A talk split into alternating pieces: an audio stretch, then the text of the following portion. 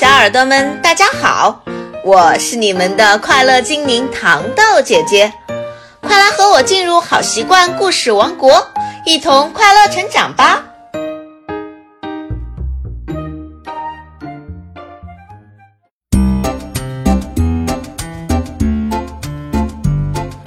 小耳朵们，你们了解自己是什么样子的吗？今天糖豆姐姐就给大家讲一个关于自己的故事。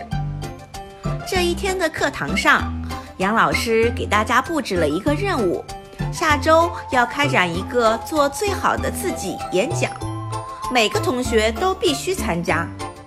这下乐乐可发愁了，之前的作文中写过有趣的爸爸，写过严厉的妈妈，那最好的自己是什么样子的呢？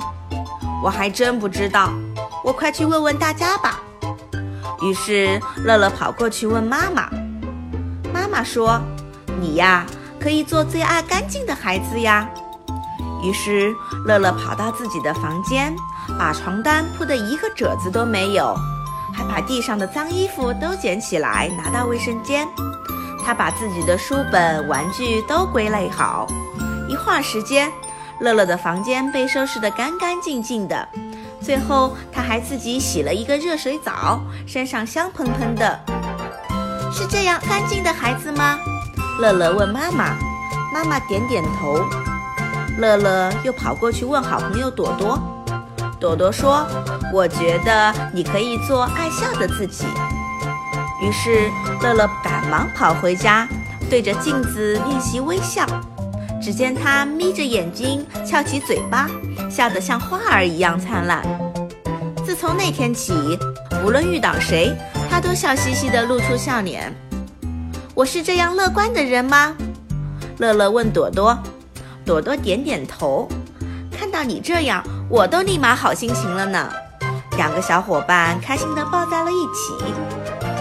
乐乐又跑过去问爸爸。爸爸说。我觉得你是一个爱运动的孩子呀。于是第二天，乐乐就早早的起床，迎着柔和的阳光，和爸爸一起去晨跑了。他们绕着小湖边跑了一大圈，乐乐累得满头大汗，但是他还是坚持跑完了。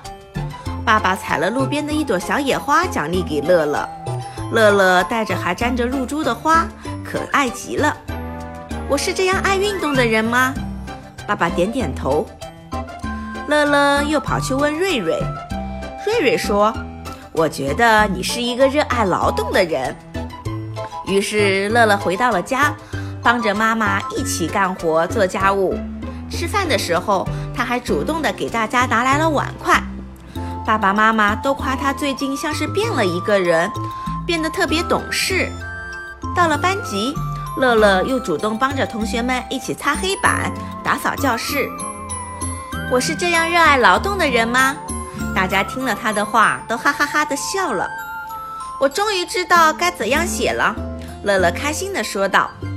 就这样，班级举行的“做最好的自己”演讲活动中，乐乐大大方方地展示了自己，并表示自己一定会朝着这些好的方向去做得更好。